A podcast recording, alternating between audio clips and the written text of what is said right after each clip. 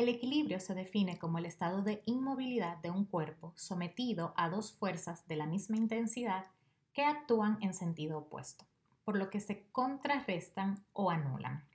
Otra definición que acierta es el estado de inmovilidad de un cuerpo sometido únicamente a la acción de la gravedad, que se mantiene en reposo sobre su base o punto de sustentación. Encontrar el equilibrio entre la vida personal y profesional a veces resulta ser una montaña muy alta de alcanzar. ¿Cómo lograr sacar el tiempo justo y necesario para nuestro desarrollo profesional sin sacrificar el desarrollo personal? En la práctica del yoga, lograr el balance no es tan fácil. A algunos les toma meses de práctica, pero si estás en la disposición de lograrlo, puedes encontrar ese equilibrio tan anhelado.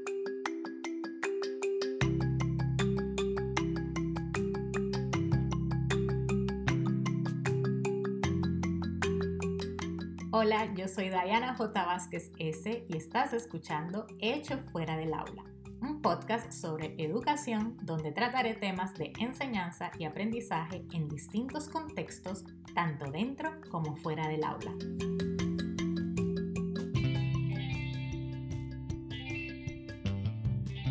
Hace unos días, durante una entrega de un trabajo parcial, mis estudiantes me comentaban que se sentían muy estresados, cansados y poco motivados. Y que estas, entre otras, habían sido las razones por las que la mayoría no había podido entregar su trabajo a tiempo. Ese día suspendí la clase. Duramos una media hora hablando sobre las cosas que los tenían cansados, desganados, y dejé que se expresaran. ¿Qué te está pasando? Tú no eres así. ¿Tienes alguna situación que te esté afectando? Esas fueron algunas de las preguntas que les dije. Ellos respiraron hondo y me explicaron que la situación actual por la que estamos viviendo, pandemia mundial, COVID, crisis, bueno, ustedes saben, los tenían con mucha ansiedad. Este grupo en particular está a punto de graduarse. Una vez culmine el semestre, si pasan todas las materias, podrán tener el título de la universidad y oficialmente saldrán al mundo laboral.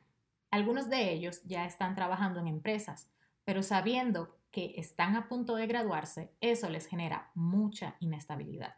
El equilibrio entre el trabajo, los estudios y la vida personal no es tan sencillo.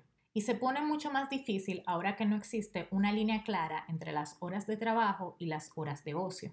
Si pasas todo el día frente a una computadora en tu habitación realizando tareas, tomando clases virtuales, es más difícil asumir que ese espacio en particular está destinado a tu descanso y relajación. Ese día les di una prórroga. Ok, ya que están tan ansiosos, vamos a dejar la entrega para dentro de dos días. Y el tiempo que le íbamos a dedicar a la clase tienen la opción de o relajarse, si quieren, o terminar el trabajo, les dije. Claro que sabía que iban a aprovechar el tiempo para hacer otras cosas, como avanzar con las tesis, que también tienen que entregar.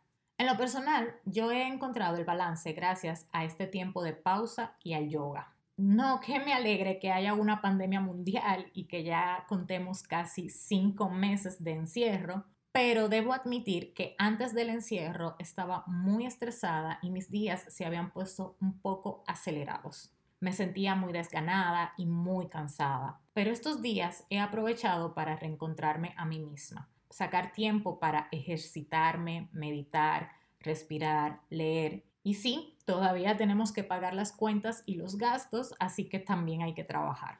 Como mencioné, además de la pausa que hemos tenido que tomar obligados, el yoga me ha salvado la vida. En particular, encontré a una entrenadora en YouTube que me encanta, porque además de tener una voz que me da paz, explica todo con detalle y su filosofía es escucha a tu cuerpo. Yo no sabía que podía pararme de manos o hacer ciertas posiciones hasta que empecé a practicar. Tampoco que con solo 30 minutos de ejercicio podía sudar tanto como si estuviera en una maratón.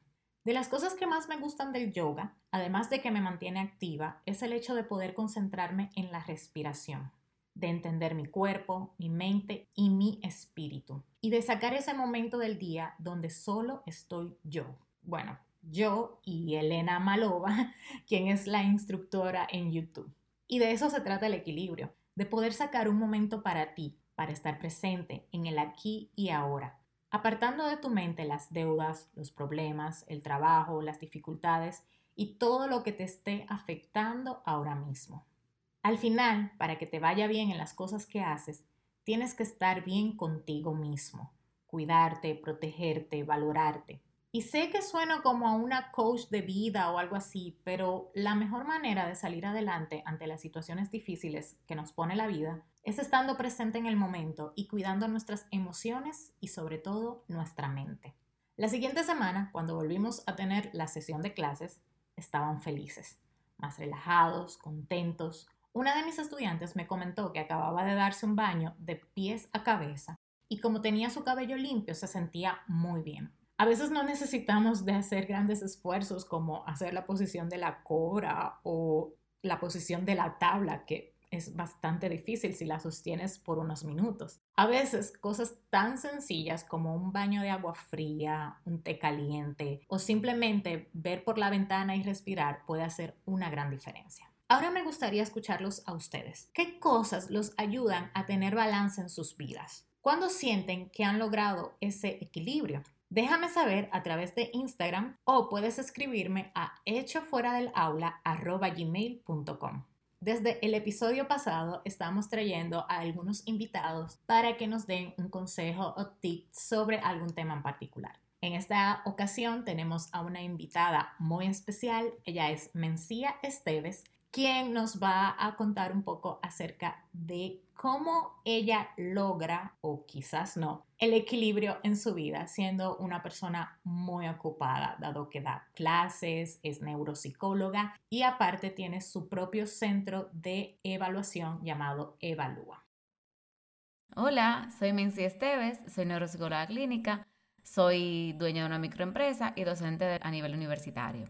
Para mí, dividir la vida, mi vida, entre los labores del docente y mi vida diaria ha resultado un poquito difícil, pero entiendo que en los momentos en que las clases eran presenciales, era mucho más fácil para mí hacerlo. Simplemente yo iba, daba mi materia e inmediatamente salía de la universidad. Simplemente me quedaban algunos aspectos que eran más de corregir tareas o trabajos, pero ahora en la virtualidad resulta un poquito más difícil porque para el docente termina siendo muy cargado por la cantidad de trabajos que hay que poner, la cantidad de tareas que hay que corregir, pero sobre todo porque no se delimita tanto el tiempo que va dirigido a dedicar a la docencia y a tu vida en el día a día, porque ahora mismo no se respetan tanto los horarios, uno está más pendiente de los correos, más pendiente del celular, si un estudiante escribe, si no escribe, entonces, para mí, en este momento está siendo más difícil delimitar ese espacio, pero creo que también es por un proceso de adaptación que ha tocado, por ejemplo, este cuatrimestre, adaptarnos ya todas las clases de manera virtual